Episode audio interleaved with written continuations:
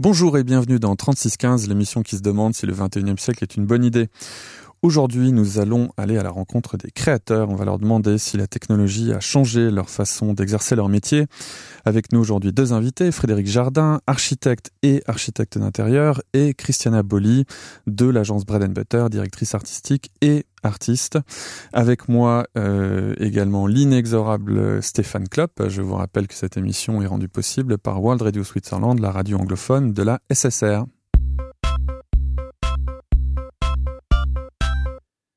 Alors on veut parler un peu de, des changements qui ont été euh, amenés par notamment la technologie ces 20 dernières années dans, dans, ce métier de designer, de créateur. On va commencer avec vous, Frédéric Jardin. Est-ce que ces outils ont eu un impact euh, sur votre façon de travailler? Pour moi, aucun. En fait, c'est des outils, donc un de plus, euh, c'est tout. C'est-à-dire?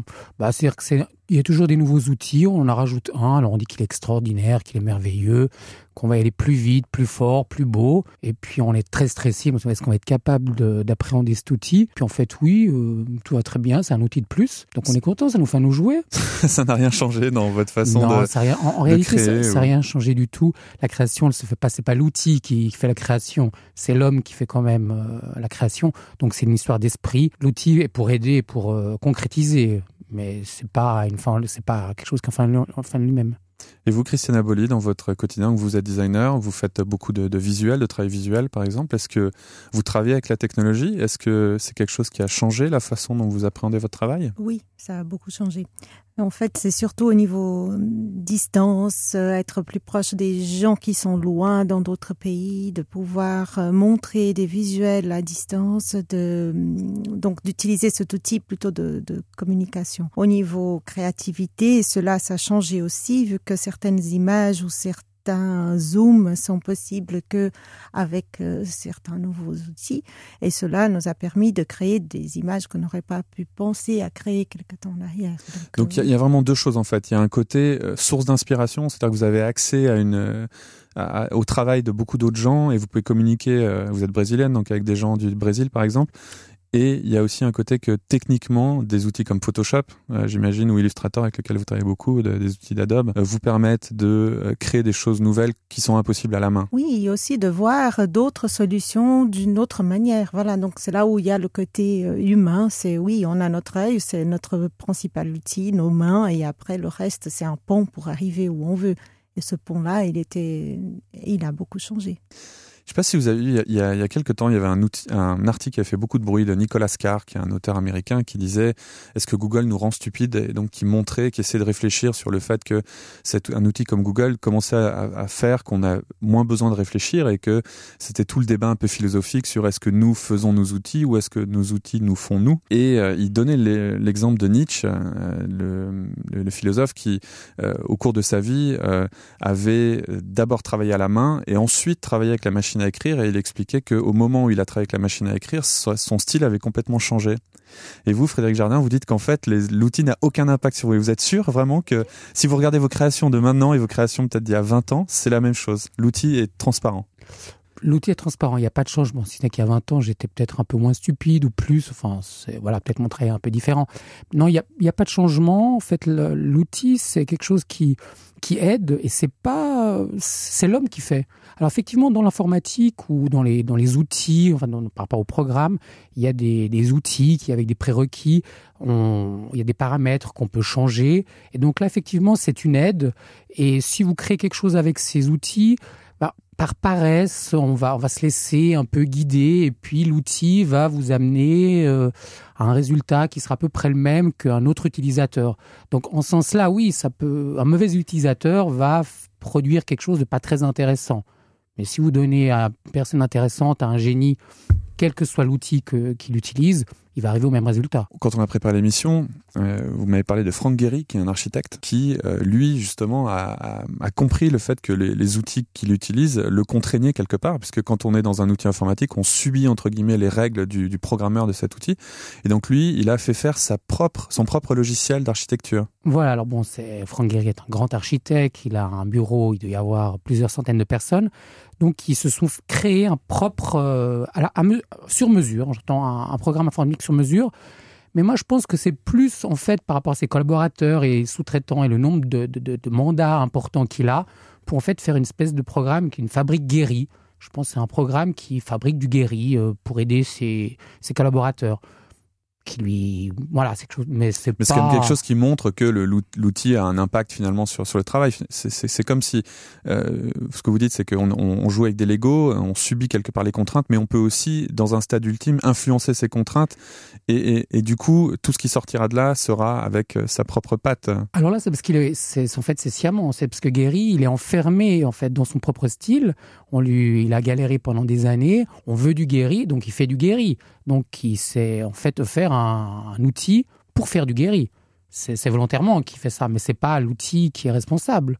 C'est une volonté de la part de l'architecte.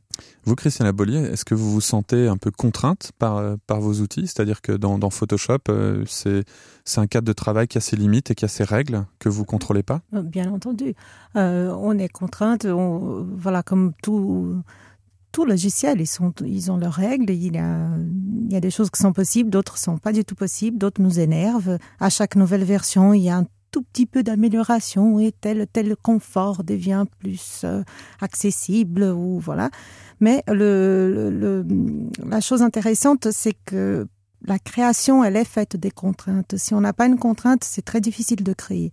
Qu'elle soit imposée par un logiciel ou qu'elle soit imposée par euh, un client ou par un délai de, rendu pour un concours dans le cas artistique, euh, les contraintes nous font avancer. Donc, euh, chacune avec sa manière et, euh, et, voilà.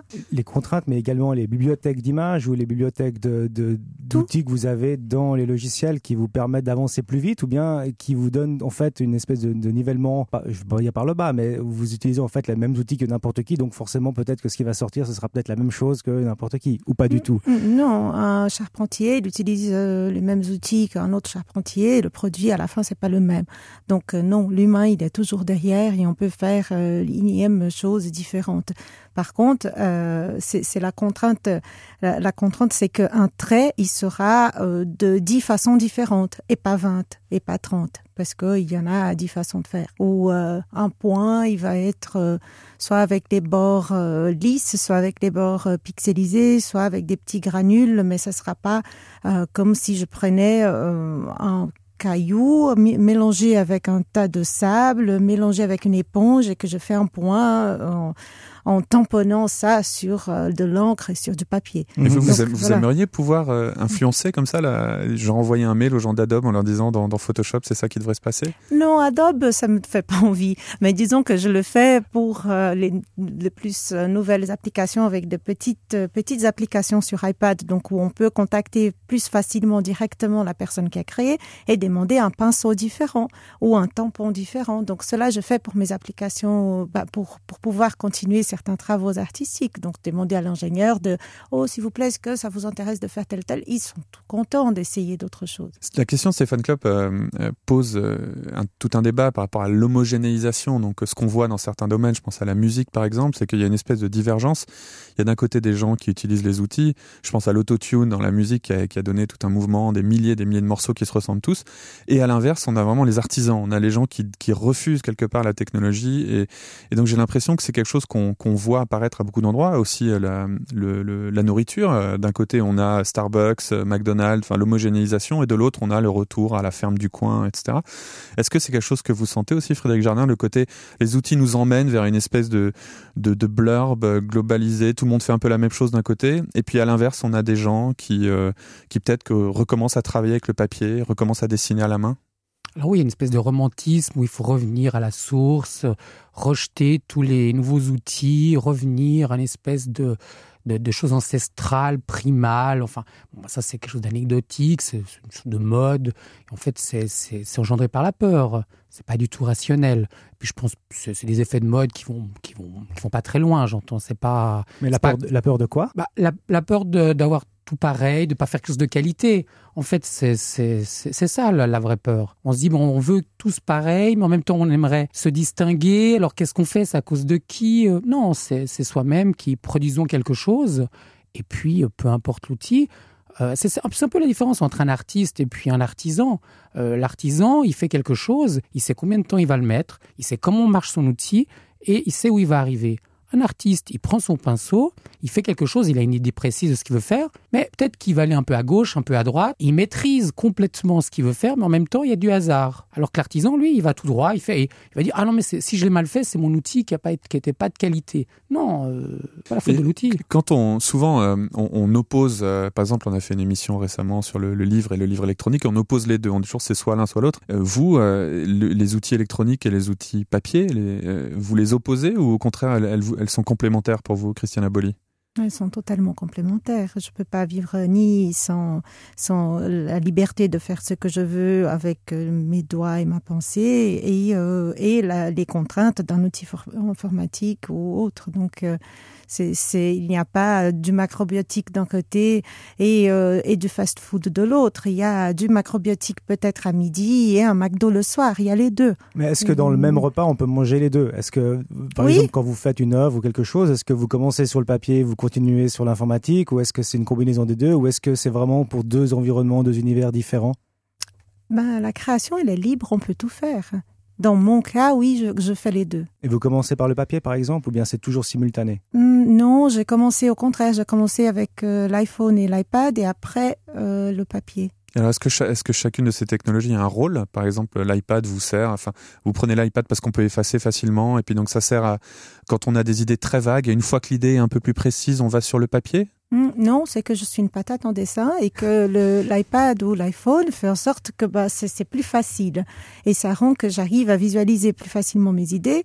Et euh, puisque il y a beaucoup d'applications et d'outils faits pour euh, pour tout le monde. Donc, d'un coup, euh, en tant qu'artiste, d'utiliser un outil qui est fait pour quelqu'un qui n'a jamais touché un crayon, c'est génial parce que si on a touché un tout petit peu, même si on le fait mal, on le fait mieux que voilà. Mmh. Donc, c'est génial. Et euh, aussi, il y a des choses que on n'arrive pas à faire à la main et que sont propres à l'iPad ou à l'iPhone ou propres à un outil quelconque.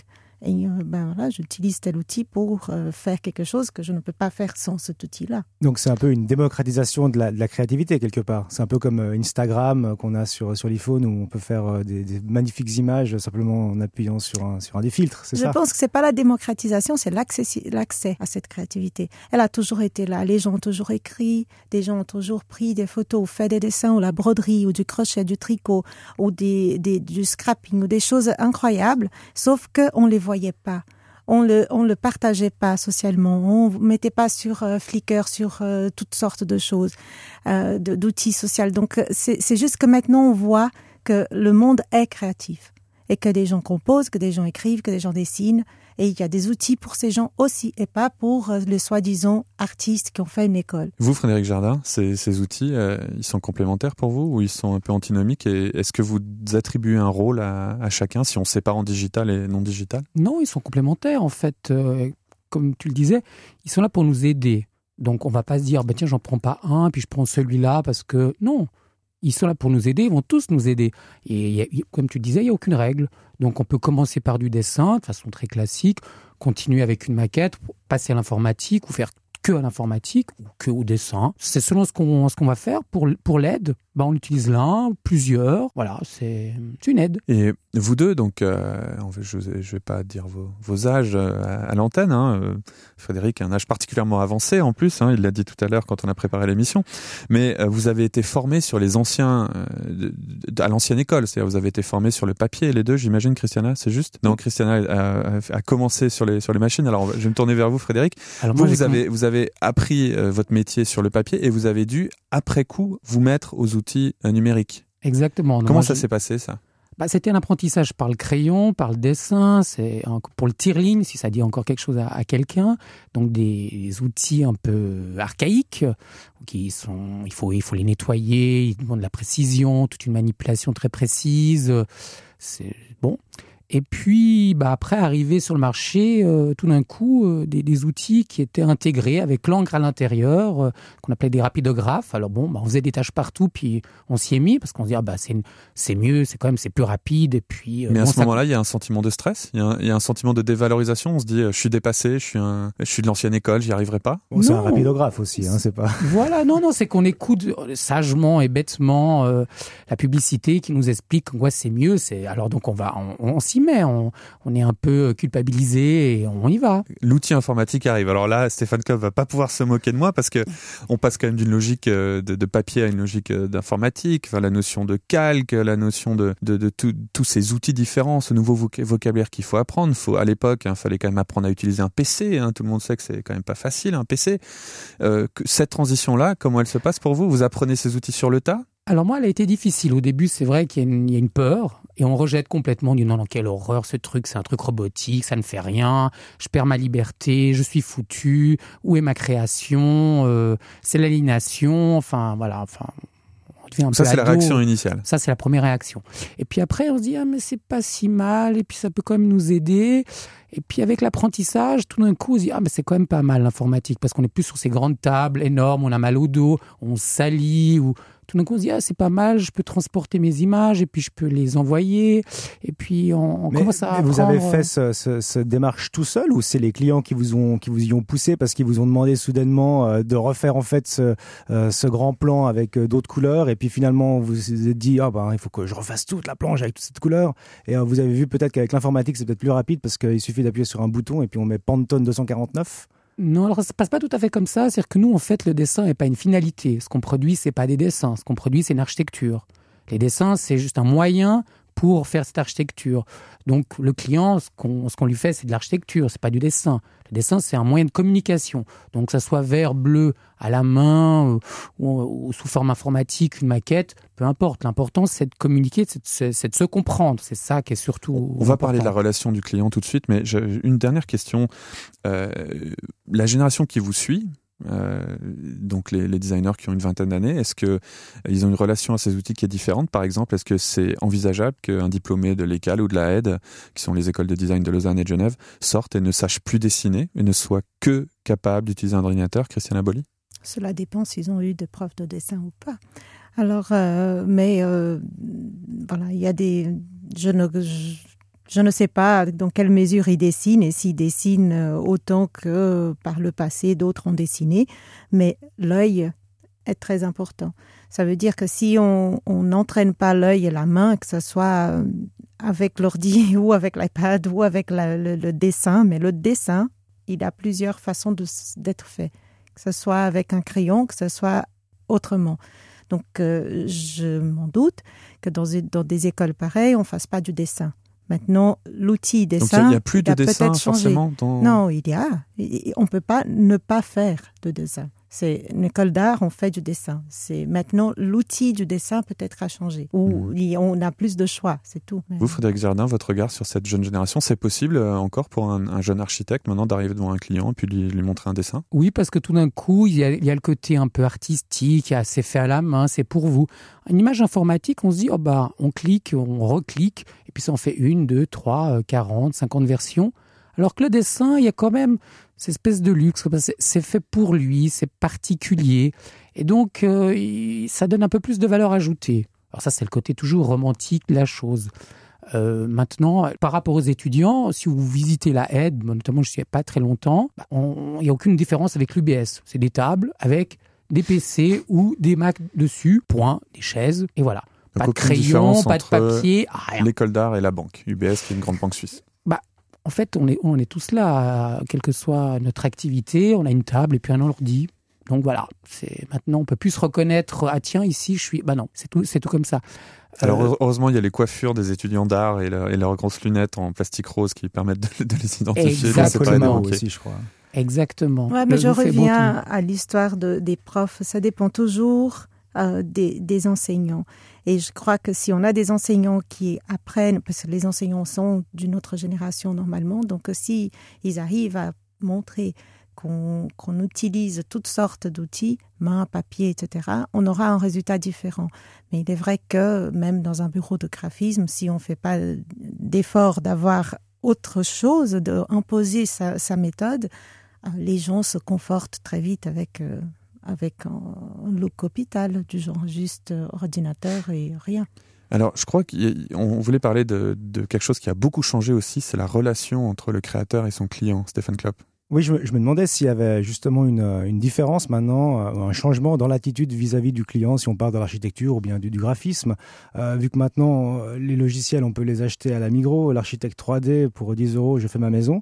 Euh, Est-ce que vous avez euh, beaucoup de clients maintenant qui viennent carrément avec les plans déjà faits en disant, voilà, c'est ce que j'aimerais faire, qu'est-ce que vous en pensez, puis ben, qu'est-ce que vous dites en fait? Et est-ce que ça arrive réellement ou pas du tout? Alors oui et non, c'est-à-dire que s'ils le font, ils viennent pas me voir. C'est-à-dire qu'ils achètent leur dans une pochette surprise il y a des comme ça des logiciels merveilleux à 5 euros, et puis ils font leur maison, et puis ils vont voir un constructeur, et puis la construisent, puis tout va très bien. Du moment qu'ils viennent me voir, en fait, c'est que bah, ils y sont pas arrivés, euh, ils avaient des d'autres problèmes qu'ils n'avaient pas pris en compte, et puis ils sont un peu embêtés, sont très stressés, puis qu'est-ce que vous en pensez? Mais bon, bah, et puis là, il y a le véritable conseil qui se fait au client.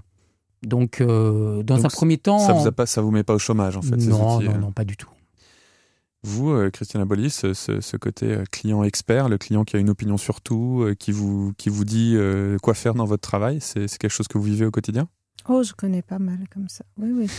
c'est logique. Hein. Plus on est informé, plus on connaît les choses et voilà. Alors euh, Comment vous c'est gérez ça? c'est vrai qu'ils savent tous quoi faire, mais mais on se demande pourquoi ils viennent vers nous, n'est-ce pas? S'ils savent tout, pourquoi à la fin ils viennent là Et euh, en fait, ils cherchent ce conseil. Quand on, quand on propose un conseil, on propose des, des solutions à cela. Euh, il faut qu'ils passent toute la chaîne de chef, sous-chef, directeur, directrice, président, qui ne sont pas d'accord. Ils ont chacun aussi leur. Donc là, vous dites, c'est dans le cas d'un client corporate, par Oui, exemple, par vous travaillez avec une personne qui va être le directeur euh, marketing, et lui va devoir faire valider le travail par son chef, qui va devoir faire valider par son chef. Et donc, à chaque étape, vous allez avoir une opinion sur euh, J'aime pas le rouge. j'aime pas le rouge, euh, c'est trop rond, il faudrait mettre ceci, il faudrait mettre cela. Oui, ou euh, j'en ai fait comme ça, voici l'exemple. Ou alors ils viennent avec des maquettes très précises. J'aimerais le logo là, la montre ici, euh, le dessin comme ça, comme ci, comme ça, tout, tout, tout très précis, comme s'ils en avaient besoin de rien. Et ils oublient que le, le, si, le produit final, c'est pas euh, cette architecture qu'elle a, juste euh, l'emplacement des choses. C'est faire venir les clients, c'est euh, faire ressortir la marque, c'est ce sont toutes les émotions liées au contact avec ce produit-là. Et cela, bah, ça, ils n'arrivent pas à faire tout seuls. Et, est-ce que ces réactions sont différentes aujourd'hui qu'avant ou ça a toujours été la même chose? Ça a toujours été, sauf que maintenant, ils viennent avec des exemples. Et avant, j'imagine aussi, c'était il y avait quand même, c'était plus dur de vous faire changer aussi. Maintenant, on a l'impression qu'en trois clics, tout est, tout est, tout est modifiable en fait. Et donc, on a moins de complexe en tant que client à vous dire euh, changer une couleur, parce que comme l'a dit Stéphane tout à l'heure, euh, changer une couleur, ça prend 10 secondes. Non, c'est l'urgence qui est devenue absurde. C'est de penser qu'on peut faire en moins de temps parce que les outils sont là. Et en fait, on ne trouve pas la solution plus vite. On peut peut-être réaliser plus vite, mais le temps de trouver la solution, euh, ça dépend du problème. Donc voilà. Donc le Ou temps de, de- la conception, de la création est incompressible. Oui, celui-là, durera il doit... toujours la même chose. Et euh, cela, c'est souvent oublié parce qu'en fait, ce temps-là, on se dit non, non, on réalise, point. On a une idée, on réalise. Et, et sans ce temps de réflexion, bah, ça sera une idée comme une autre. Tout à fait pareil à des milliers. Est-ce que le fait que créer euh, comme ça différents mock-ups, je sais pas comment, différentes versions d'un travail, euh, c'est devenu assez simple. Est-ce que du coup, ça vous met une pression en tant que créatif pour, euh, par exemple, ne, ne jamais arriver chez un client avec une seule chose, mais il faut toujours arriver chez un client avec euh, plusieurs euh, dé- Non, non. dérivations, Frédéric une une seule, euh, une seule proposition. Si vous allez chez votre médecin, voilà, vous, avez- vous êtes malade, vous allez chez votre médecin, il dit ah bon bah alors je pourrais vous faire ce traitement ou celui-là, puis en fait il y a celui-là qui est pas mal, mais enfin il y a la troisième variante qui, peut être aussi bien. Non, non, euh, si le client vient vers moi, j'ai une solution qui est la solution.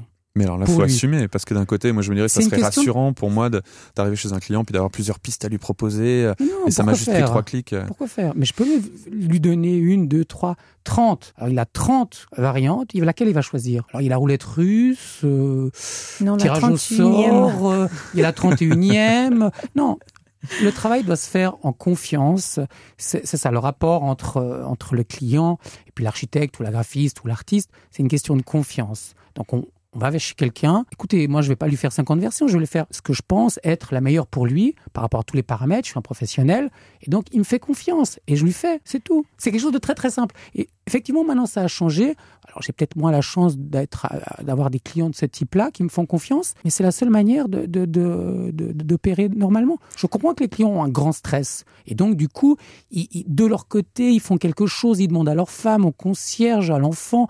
Ils vont voir sur Internet. Et puis, ils de comparer tout ça parce qu'ils sont extrêmement stressés. Et puis on est dans un monde où on explique qu'on a tout savoir-faire et puis qu'il faut être bon sur tous les. Non, il faut prendre des décisions et faire confiance à des professionnels. Et est-ce que euh, prendre euh, finalement ces utiliser ces technologies pour faire des previews, donc montrer au client à l'avance que sera un travail final. Est-ce que c'est pas frustrant quand, par exemple, je sais que Christiana travaille avec des matériaux euh, très euh, très poussés des fois, avec des, des choses très recherchées. Est-ce que c'est frustrant de montrer un client sur un iPad ou sur une sur une, une page imprimée, alors que au final, ce sera un objet, une expérience, quelque chose qui sera pas vraiment 2D, mais en fait 3D justement avec C'est une catastrophe. C'est une catastrophe de montrer au client comme ça. Et euh, en, fait aussi, je rejoins juste avant l'idée de plusieurs idées. Comme ça, nous avons pendant longtemps offert chaque fois plusieurs idées aux clients. Et, euh, et en fait, on s'est aperçu que c'était c'est mieux dans ce monde de tellement de choix de maintenant ne plus donner le choix et de, de venir de, de lui montrer qu'il y a une solution et plus un tas de un tas d'idées, de possibilités, parce qu'il y en a marre d'être autant de possibilités. Trop de choix. Ça, trop de choix. Trop de choix, c'est absurde. Et il y a le risque du mulet, c'est-à-dire qu'on fait. Avant, il y avait ce. Je pense que tu as fait la même chose. Il y avait deux, deux, deux solutions. Et on, il y avait celle qu'on voulait imposer, enfin qui était la bonne, et puis il y avait la mauvaise. Comme ça, on se dit, le client un peu idiot, il va bien voir que la mauvaise, elle est mauvaise, et puis il faut prendre celle-là. Le problème, c'est que de temps en temps, le, client, il prend le mulet. Mmh. Et là, c'est et pour revenir à la maquette, euh, juste voilà, on a fait un peu ping-pong comme ça pour revenir aux, maquettes ou montrer une visualisation de quelque chose qui n'est pas palpable et qu'on prétend qu'elle soit visible un peu avant pour pouvoir calmer le client. Cela, c'est vraiment, euh, c'est parfois nécessaire vu que c'est la seule manière de calmer le client en question. Mais quand on essaye de, de, de lui expliquer en disant oui, mais ce serait comme si et ce serait comme ça, il n'est pas content. Donc, vaut mieux assumer dès le départ qu'il n'aura pas une visualisation. Mm. Et cela, ça a changé aussi dans, dans la méthode de faire, parce qu'on on a appris longtemps à visualiser, à montrer aux clients des croquis différents, plein d'idées, etc. Mais du moment où il y a tellement de choix, c'est fini, ça, c'est plus possible. Ça, c'est intéressant. Passons d'une société de l'information à une société de la, fin, du, du savoir. Et il mm-hmm. faut, euh, on voit ça dans beaucoup de domaines. Une dernière question, il nous reste deux minutes. Euh, qu'est-ce qui fait un, un bon créatif, Frédéric Jardin? Quand est-ce que vous dites, là, j'ai bien fait mon boulot? Ah, soi-même, on ne sait pas. Pour les autres, on peut dire voilà, ça, c'est un bon créateur, c'est lui. Mais c'est quoi qui, qui c'est, être un bon créatif pour vous, c'est euh, avoir créé une relation avec le client, c'est d'avoir compris ses besoins? Ça peut être ça, mais c'est d'aller au-delà de ça. C'est pas répondre aux besoins, c'est au-delà. Et donc euh, ça s'impose. Il y a des grands artistes et puis il y a les autres. Donc il faut aimer son client. Ah oui, il faut aimer son client il faut s'intéresser à son client, il faut l'aimer, il faut aller vers lui, il faut euh, communiquer avec lui, il faut avoir confiance en lui, il faut qu'il ait confiance en vous. C'est que dans ces conditions qu'on peut travailler correctement et surtout avoir un résultat palpable et, dans la durée qui soit intéressant. Christiane Aboli, de votre côté? Cela, je dirais que c'est valable quand on a un client, mais la question, c'était euh, ce que c'est être un grand créateur ou un grand artiste. Et je pense qu'il y a une histoire d'énergie et de, de personnes et que c'est de faire euh, quelque chose qu'on soit en, liaison avec le travail qu'on a fait, que ce soit quelque chose de plus euh, fort, euh, intégré. Et c'est là où la, création va sortir vraiment. Et si elle plaît ou pas, c'est une autre histoire. Donc finalement, on voit que à travers cette révolution numérique qui a aussi touché le, monde de l'art, le monde de la création, on en revient aux fondamentaux. Hein, finalement, il faut continuer à comprendre les gens, il faut continuer à avoir de l'énergie. Ces outils n'ont pas changé fondamentalement le, l'existence du, du, créateur. Euh, et euh, c'est assez rassurant finalement. On n'a vécu une grande révolution, mais les fondements sont, sont toujours là. Je vous remercie beaucoup, euh, Frédéric Jardin et Christiane Aboli, d'être venus dialoguer avec nous aujourd'hui sur ce sujet. C'était la dernière de la saison, Stéphane Club. Oh non, c'est fini? Et oui, c'est fini parce qu'on va partir en vacances. Ah bah voilà. Et c'est bien finalement. On va, on va dire euh, des merci. On va faire un petit générique. D'abord, on va remercier tous les auditeurs. Plus de 5000 euh, écoutes euh, sur l'émission. Donc, on remercie tous les gens qui nous ont prêté leurs oreilles, comme on dit. on remercie Marc Passeron, qui est notre réalisateur, qui a été avec nous en régie pendant toutes ces émissions et qui nous envoie souvent des très bonnes questions dans les oreilles, parfois quelques blagues qu'il faut retenir de de, répéter à l'antenne. Je remercie aussi Vladimir Louvrier qui a fait l'habillage musical euh, de euh, l'émission à partir des sons de Fabienne Kalker. Merci à tous les invités qui sont venus, nombreux. Euh, et merci à Stéphane Klopp qui est d'invité, resté vissé à sa chaise pour mon plus grand bonheur et qui m'accompagne maintenant depuis une dizaine d'émissions. Merci à toi Laurent pour cette émission. Oui, Merci. Et euh, c'était bien, c'était spontané. Hein, J'étais bon là. On sentait on sentait l'émotion. Euh, je suis pas très bon avec ça en général. Euh, merci à World Radio Switzerland et à Philippe Mota de nous avoir permis d'enregistrer cette émission dans des conditions professionnelles. On retrouvera euh, les auditeurs à la rentrée. On espère. Bonnes vacances à tous. Au revoir.